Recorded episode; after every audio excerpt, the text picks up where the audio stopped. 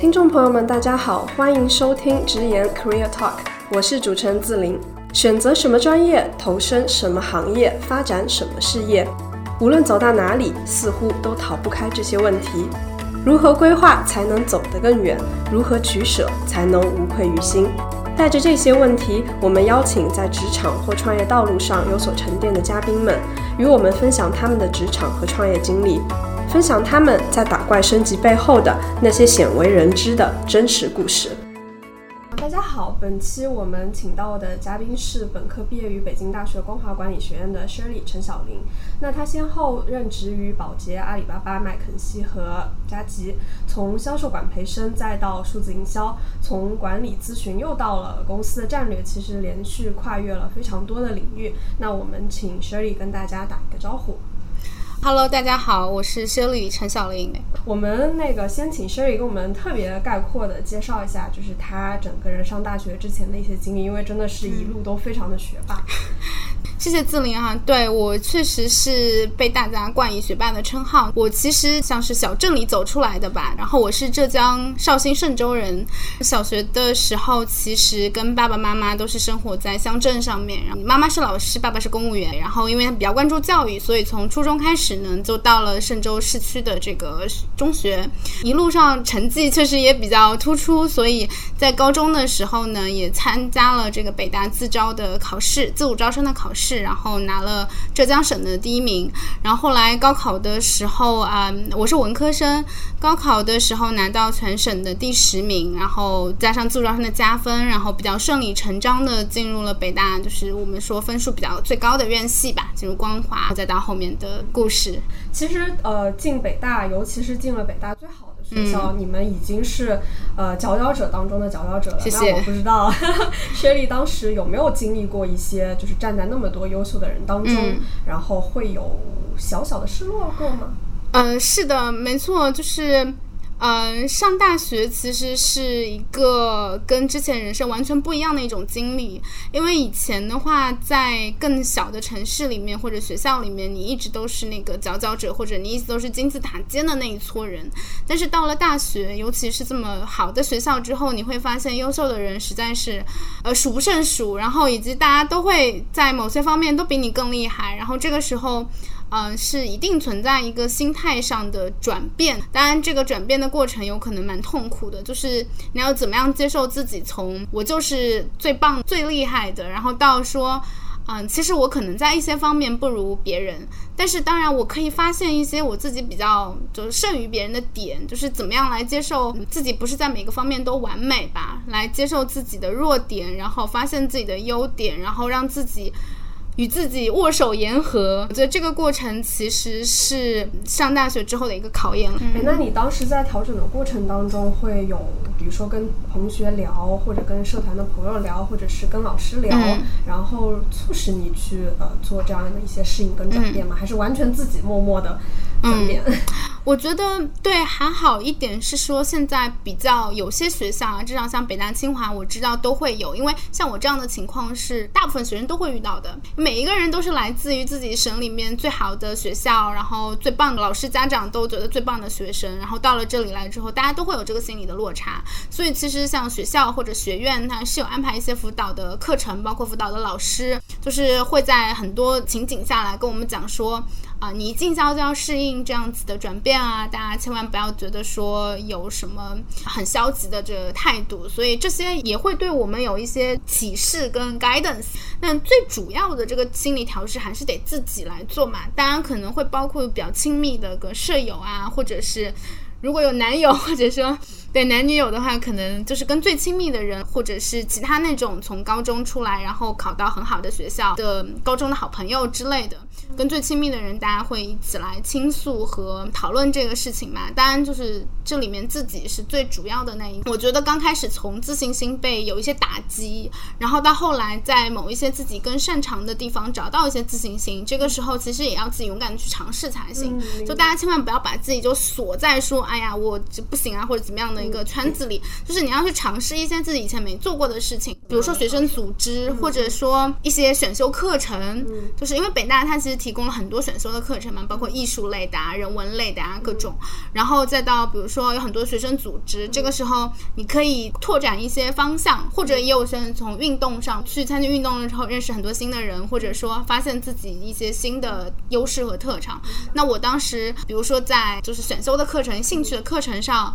再包括学生的组织，还有一些比如说。学院里的一些什么比赛啊之类的东西，就是会大胆的去参与一下，然后在这里面会找到一些自己更擅长的方向吧。能能跟我们讲一两个具体的事件吗？比如说某一次的表演可能拿了个奖，或者是某一次的成绩考得特别高，就是这样一个具体的事件促使你呃建立了更好的信心这样。我觉得更多的是在找到了学生组织上面吧，然后包括商赛上面，就是当时我是那个北大会计协会的会长，就是一个学期那段时间我们组织了一些商赛，然后我觉得还蛮有意思的。后来呢，我就自己就是在卸任会长的期间，对，然后我就去跟其他小伙伴合作去做这个商赛，就参加商赛嘛，然后也是拿了这个全国的第一，就是在可能各种清北或者各种学生当。当中吧，那次对我自信心的提升还是蛮大的。我会觉得说，哎，我还蛮适合做这种，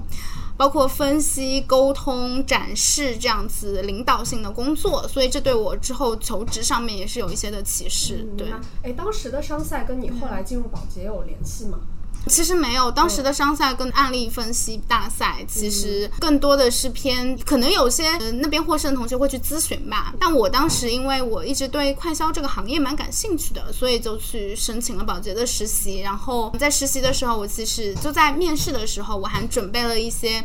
关于自己的介绍，我觉得这可能也是我在那个实习里面直接脱颖而出，就是很快就拿到 offer 的这个一个因素。我觉得现在的同学，大家去的地方很多，但你要为你真正的 passion 的地方来做一些提前的准备，我觉得这个是能被面官所看到的。当时就自己做了一些关于我的经历的一些小彩页啊这样的东西，所以我觉得可能对面官来说还挺新颖的。哎，那当时是谁启发你去做这样的准备的吗？还是自己就很聪明想？到自己觉得当时没有什么非常好的这个 coaching 的人给到我，当然有一些学长学姐，但大家不会说聊到这么细的东西。然后我自己是觉得说，我真的很想要这个机会，就是我觉得这也是给到现在同学一个启示吧。就是如果你真的对一个机会非常的在乎的时候，你自己也会想尽一切办法的去创造更多的条件，让你自己去抓住这个机会。所以我当时就觉得说，哎，这个机会我很想要。那我除了说准备面试的问题之外，我还能做什么？我觉得我要更好的。让面官了解我，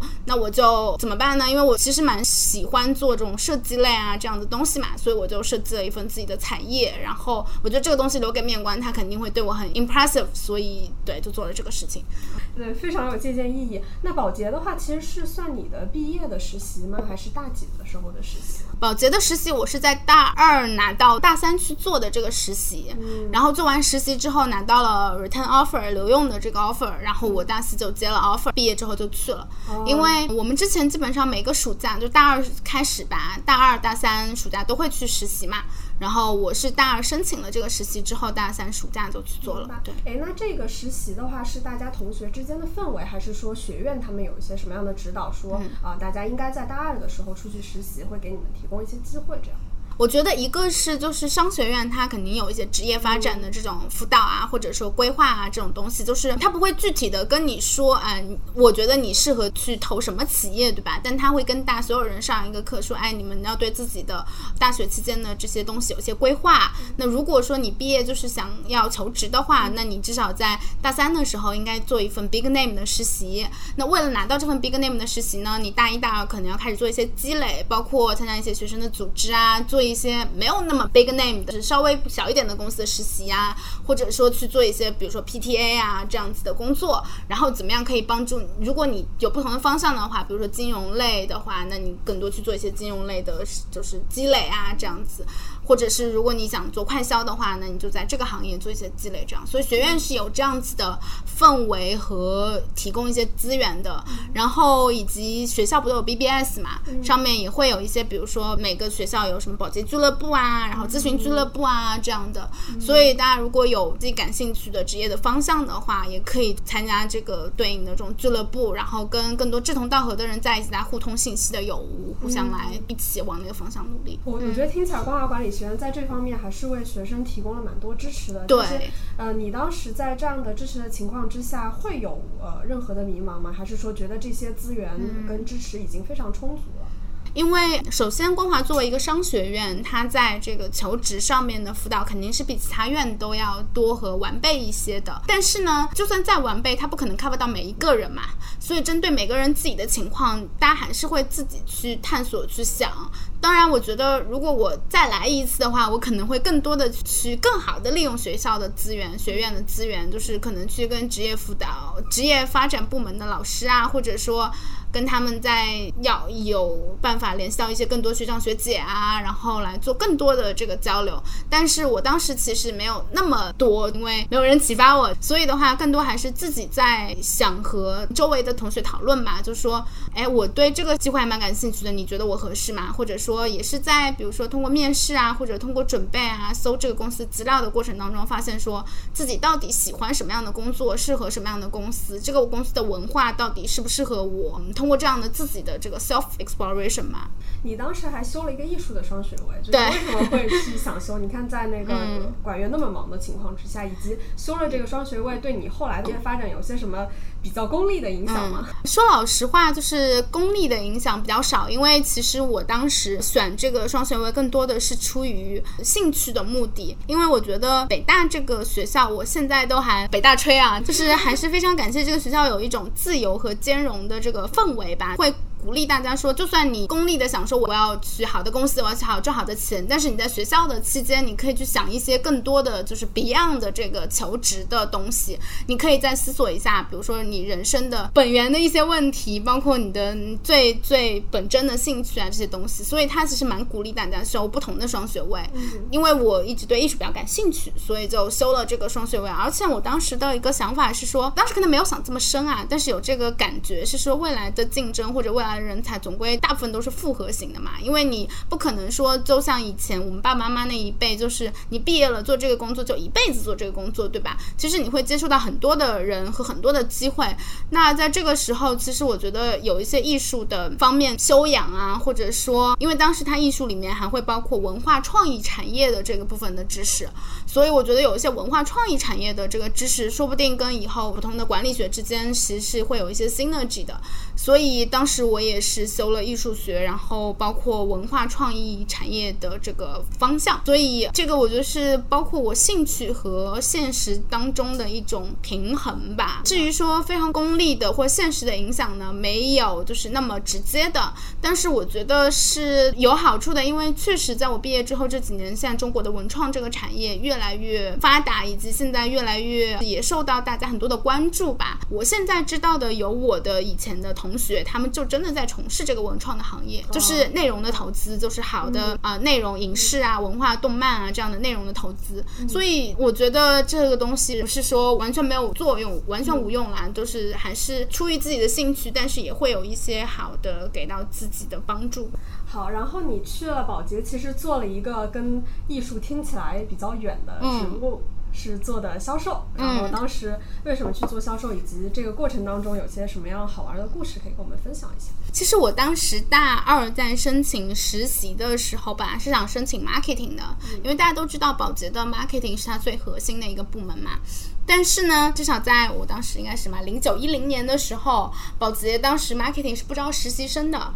只招应届的这个 full time，所以就是那既然没有这样的选择，那我就在想说，哎，什么样子的部门可以既锻炼自己又好玩一些呢？那我想说，跟比如说 finance 啊，或者说其他的这种部门相比的话，我觉得 sales 是比较能锻炼人的一个部门，因为一直自己觉得自己的沟通的技能这些东西还不错，所以也是觉得说，哎，我可以尝试一下，说就因为 sales 它这个东西是我觉得是非常基础的一个 people skill 嘛，啊，你会发现。职业发展到后来，除非你是做专门的技术的部分，比如说编程啊，或者说，当程序员到后面可能做管理者了之后，也是需要 people skill。但是就是除了非常技术的科研的岗位之外，那到我们这个 level 的话，其实工作当中很大的一部分就是 people 的这种。People skill，那这种 soft skill 我觉得是非常非常重要的，包括你怎么样跟不同的人来协作啊，你怎么样来说服别人啊，你怎么样来发挥你的培养和发挥你的领导力啊这些东西。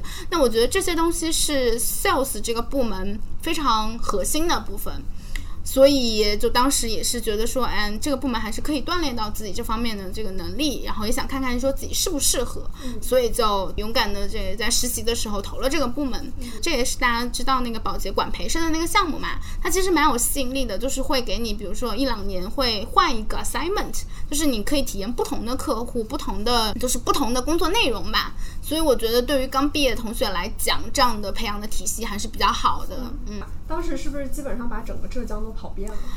是，就是因为我是浙江人嘛，所以当时毕业的时候选择 location 的时候，就是因为做我们做 sales manager 的话，就是需要跟一些客户打交道，所以都不会说完全坐在办公室里，就是坐在。广州总部这样子，我当时就选择了浙江这个 region，然后我当时是职业毕业初期呢，是负责那个浙江南部的这个 distributor，就是包括什么丽水啊、温州啊，然后可能后面到台州啊、金华这些地方。后来就是在我 promote 了之后，然后负责到了浙北，然后所以就是比如说杭嘉湖、杭州、嘉兴、湖州什么的。那就会发现说，基本上各个 region 的情况，各个 region 的客户都看了，然后我觉得还是挺锻炼人的吧，就是你怎么样来 handle 不同的客户、不同的需求，然后你怎么样来让自己变得 adaptive，这些都是蛮有收获的。明白。我们也开通了微博、微信公众号和微信群，想要加入微信群的朋友，请搜索“直言 Career Talk”，也就是播客封面上的文字，关注我们。小助手会告诉你如何入群。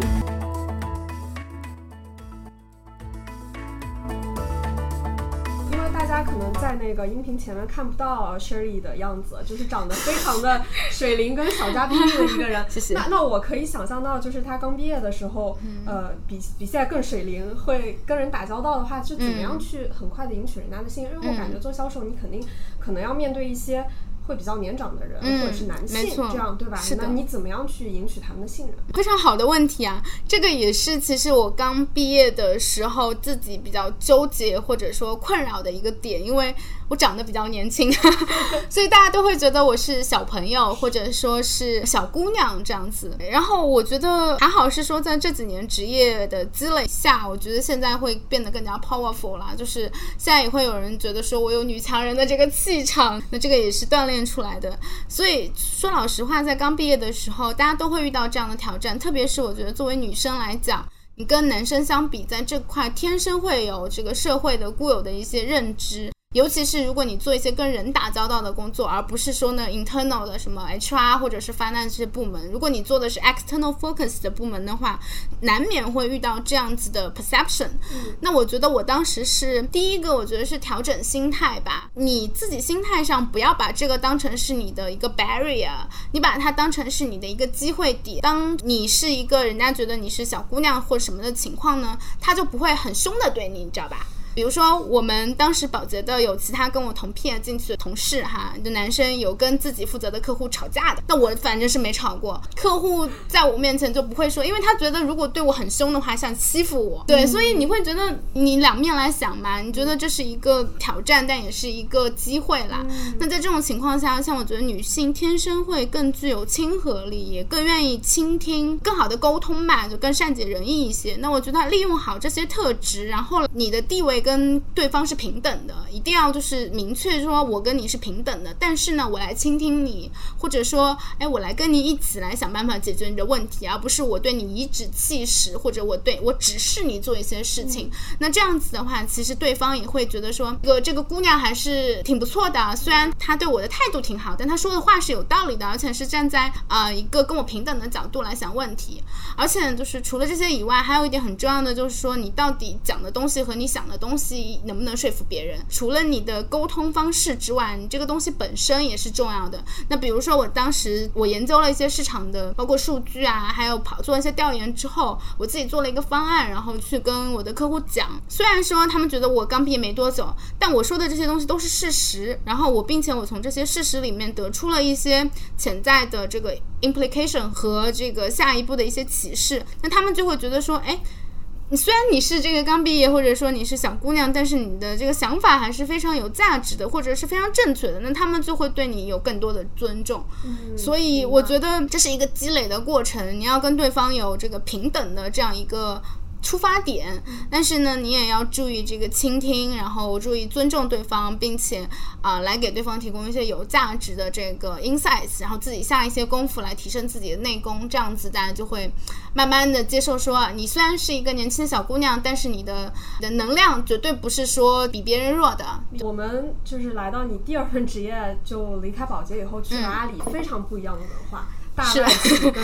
本土的非常厉害的企业，尤其是这两天咱们那个九九六是吗？对九九六这个事儿，就是又炒的那么火热。那是的，跟我们讲一讲你当时怎么样去适应阿里的整一个文化也好，它的工作节奏。我当时呢做这个职业的选择，一方面是因为我觉得互联网或者说电商绝对是因为我是一五年，我一二年加入保洁，我是一五年从保洁离开去的阿里。然后在大概一四一五年的时候，大家都觉得电商是非常 booming。的一个状态，然后我当时一方面是觉得这个行业在非常快速的成长，在未来也会，我觉得会越来越重要。所以呢，我觉得人作为对线下的零售有些了解的人呢，就是不能说缺了这一块的内容。所以我想补齐自己在这方面的能力。对，然后另一方面呢，其实也蛮好奇的，因为当时大家对阿里外界有很多很多的传言，包括到现在也是啊，所以我也蛮想体验一下，说在外企咱们待惯的职业经理人脉，然后到了一个新的环境。进里面去到底能不能适应，或者是什么样的文化？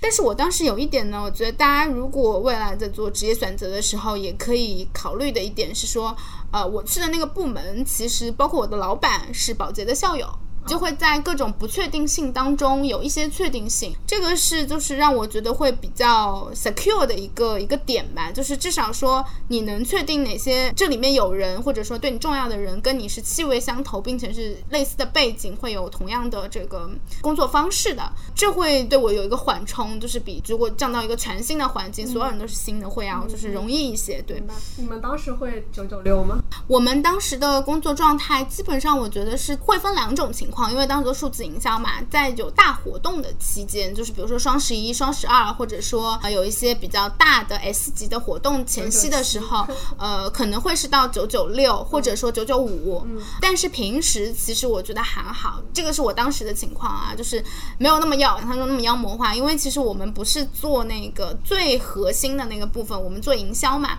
其实最核心的，你说像编程或者说测试，我知道有些同事确实是九九六的，但是我们当时因为运营的部分更偏商务端，嗯，在这种情况下，我觉得我们还好，可能是九九五的状态，就不会想的那么夸张，而且也不一定每天都到九点，有可能有的时候稍晚一点，有可能稍早一些都有。然后呃，在阿里其实待了一年多，是是的，就回到了麦肯锡，嗯，所以我可以理解你其实本质上面会更适合外企。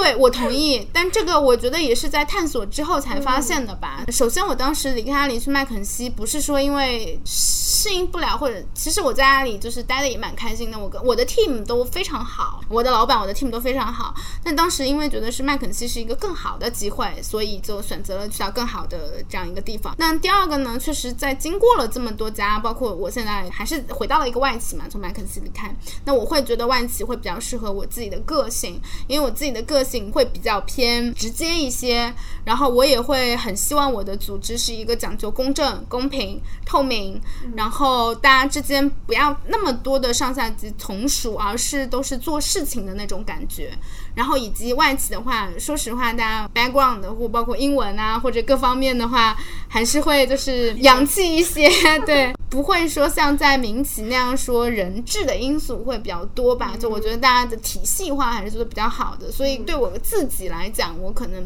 比较适合这个外企的氛围，但是。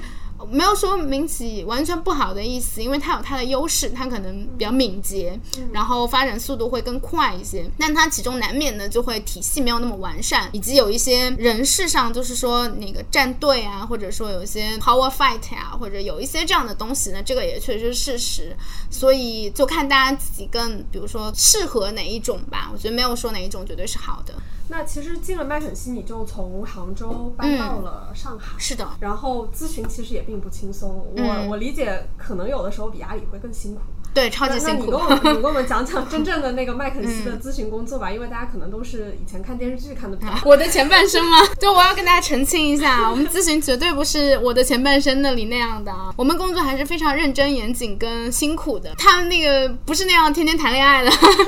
对，跟我们描述一下典型的一天吧。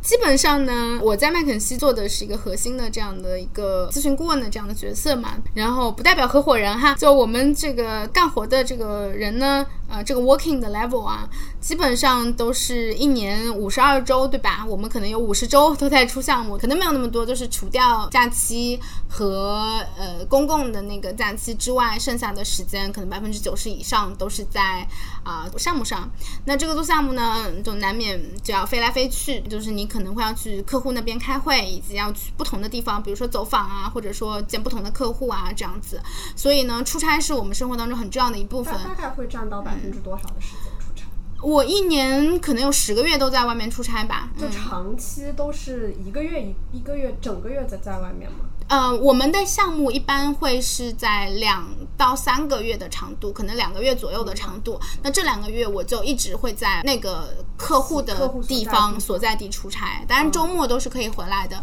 而且一般我之前是，比如说周日晚上走，然后每周五晚上回来，或者说有时候我们会周四晚上回来，但也有可能就是如果周五太忙，就周六早上回来这样子。当然也可以周末选择 stay over 在那边玩一下或者什么都是可以的。我们的咨询的整体福利配套都做得非常非常好，这个不用担心。只不过是确实工作性质上出差和加班会比较的多。那刚刚说到典型的一天嘛，如果是在项目上的话，我觉得基本上可以是九十二五吧，跟九九六比，怎么说呢？我觉得好处一点是说，在外企的咨询，他不会要求你周末必须加班，就大家会比较 respect 各自的 boundary，就是觉得 personal 的时间是 personal 的。那除非说非常非常 urgent，下一周一就要一个出一个东西，那这周可能确实会。加班，大部分情况下，可能八九十的情况下，我周末就会不太会工作，除了周日晚上，对。平常的话呢，周一到周四肯定都是早上到晚上会排得非常满。我们的项目就是收费蛮高的，所以我们给到客户的东西对自己要求也会比较高。而且一般来讲，每周都会跟客户有一个 review 的 meeting，那你需要准备会议的材料，然后以及你在这之前你要，如果是新的行业，你要去了解这个行业，然后要打各种各样的 call 去收集不同的啊人的观点，然后以及跟客户比如说做访谈啊，做一些数据的分析啊，就 run 一些东西啊，就是会把你的时间占的比较满，基本上。是一个每周可能工作嗯七十个小时的这样状态，所以工作了有两年吗？在麦肯锡，在麦肯锡，我今年年初走了两年半的时间嘛，对，嗯，觉得是一场体力战的结束是吗？其实我到现在也很鼓励大家去做咨询啦，因为我觉得我离开并不代表咨询这个行业不好，而是就是对我的人生状态的匹配来讲，我觉得可能到了一个需要新的一个匹配。就是因为之前我可能单独一个人生活的时候，我觉得这样的生活状态是 OK 的，可能把很多的心思和精力都花在工作上面。但是当比如说大家有了就是稳定的另一半，结婚了，或者未来说想要更多的把重心放在家庭上的时候，那我觉得这是我自己变化的一个原因，就是我会希望未来有更多的时间可以放在家庭的平衡上面。但是我还是鼓励都是年轻的小朋友们去咨询，因为确实很锻炼人。你想很难。有一份工作，就是你刚毕业，你就可以直接去跟 CEO 这个层面来对话的。你自己的眼界，包括说你的整体的对事情的看法，都会被影响吧？我觉得就是高层对话这一点是非常难得的一个机会。而且呢，虽然就是工作时间长，但是咨询一般的这个薪酬报酬确实都是还不错的。那确实你也会觉得自己的劳动还是物有所值，以及你在咨询遇到的人也很优秀。包括客户的人，对，包括你自己公司里面的人，大家都是非常优秀的同事，都有很多可以学习的地方。然后包括你做的事情，也是锻炼了自己，包括分析啊、逻辑啊各方面的这个沟通表达各方面的能力。所以我觉得是作为职业初期非常非常好的一个选择。但是具体待多久呢？这个对啊，体力是一个因素，然后你自己人生的规划也是一个因素。所以到了现在，呃，在加急，那我们其实很多的。可能毕业生嗯，并不是很了解佳吉，但佳吉是非常厉害的一个公司。你给我们简单的讲讲佳吉，以及你现在在佳吉做的主要的内容。佳吉现在应该是 Cargill，大家可能听过四大粮仓 A、B、C、D，是全球最厉害的四个农业领域的企业。那 Cargill 呢，应该是这四家里最大的一个。它呢其实比较低调，所以这是为什么大家可能很多人没有听过它的一个原因。因为它现到现在为止一直是私立的、不上市的状态。它到现在为止百分之七十的这个所有权都掌握在他自己家族的人的手里面，除了另外的所有权在高管手里之外，所以它其实是。非常低调的，大家说隐形冠军或者说 unknown hero，对，闷声赚大钱的那对。然后他现在有一百五十多年的历史，然后从美国开始发家，他基本上是从农业开始做，然后从呃谷物啊，就是大家知道大宗的什么玉米、大豆之类的贸易开始发家，然后到现在呢，业务会覆盖到很多的领域，包括到实际的贸易啊，然后大宗的这个期货啊。然后，嗯，食品的原料的制造业，包括一些生活当中的用品的原料的制造业，和嗯，比如说动物的这个饲料啊，然后动物的营养啊，这样子各个领域吧。所以它其实，在农业领域还是非常大的一个航空母舰的角色。那我现在在里面做的角色呢，更像是公司内部的这个战略咨询师，因为之前在麦肯锡是作为乙方来服务这个甲方的客户，做一些战略或者说其他的一些 topic。的研究嘛，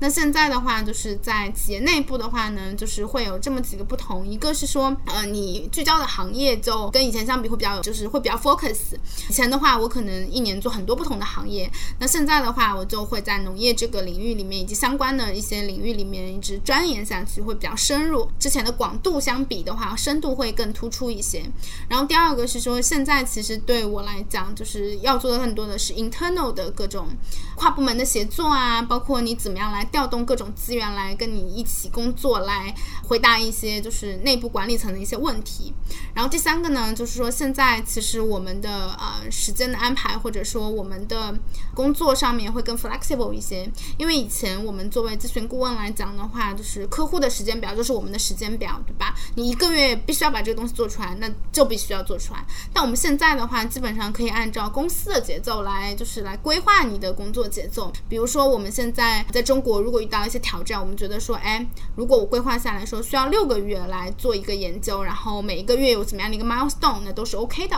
嗯，所以也是这些因素的影响吧，让我觉得说比较适合我现在个人这个可能 work-life balance 更强一些的这个的需求。其实我们今天呃聊得非常充实，自己其实蛮好奇，也也算是我们收尾的最后的一个小问题。呃，很想了解一下 Sherry，你对自己未来长远的一个呃目标是怎么样的？比如说，你想象一下，二十年、三十年以后，你希望自己是一个怎么样的？我觉得得分几个方面哈。首先，我觉得这个状态，我一定会是希望自己是一个自主。然后在为就是是 enjoy 自己做的事情的一个状态，那我觉得要达到这样的状态呢，可能有几个方面。第一个，我觉得就是所谓的 work-life balance，或者说 personal 的一个有自己独立自主的时间和有一个幸福的家庭吧。我觉得这个对我来说蛮重要的。不管我在哪一个行业，都会希望说自己是一个就是有精神的富足的这样一个人，而不是只有物质的富足。所以的话，我觉得有一个呃幸福的这个家庭。是蛮重要的。